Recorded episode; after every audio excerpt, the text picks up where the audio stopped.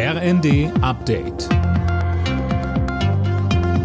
Stündlich neu. Auf den Punkt informiert. Ich bin Mia Hin. Guten Tag. Das von Finanzminister Lindner angekündigte Aus für die Energiepreisbremsen zum Jahresende stößt beim Koalitionspartner SPD auf wenig Gegenliebe. Jana Klonikowski mit den Einzelheiten. Die Preisbremsen geben Millionen Haushalten und Unternehmen Sicherheit vor überbordenden Energiepreisen, so die stellvertretenden Vorsitzenden der Bundestagsfraktion Miersch und Huberts. Der Bundestag hat einer Verlängerung der Preisbremsen bis Ende März schon zugestimmt. Jetzt müsse Lindner dafür sorgen, dass das auch rechtssicher umgesetzt wird, heißt es weiter.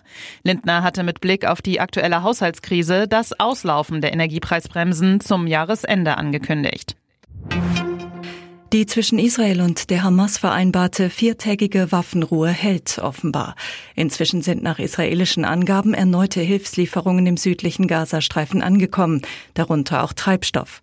Heute wird auch die Freilassung von weiteren 14 Hamas-Geiseln erwartet. Gewalt gegen Frauen darf nicht hingenommen werden. Das hat Bundestagspräsidentin Bass heute zum sogenannten Orange Day gefordert. Mit zahlreichen Aktionen soll heute auch auf Hilfsangebote aufmerksam gemacht werden. Nach UN-Angaben erlebt in Deutschland alle vier Minuten eine Frau Gewalt in der Partnerschaft. Familienministerin Paus. Um den ersten Schritt raus aus der Gewalt zu schaffen, ist es wichtig, Frauen zu unterstützen. Genau dafür gibt es das Hilfetelefon. Die Mitarbeiterinnen beraten rund um die Uhr in 18 Fremdsprachen, kostenfrei und anonym. 116 016. Diese Nummer sollte jede und jeder kennen.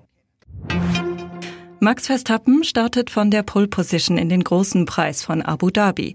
Der Weltmeister war im Red Bull schneller als Charles Leclerc im Ferrari. Nico Hülkenberg geht als einziger Deutscher in seinem Haas als Achter ins Rennen.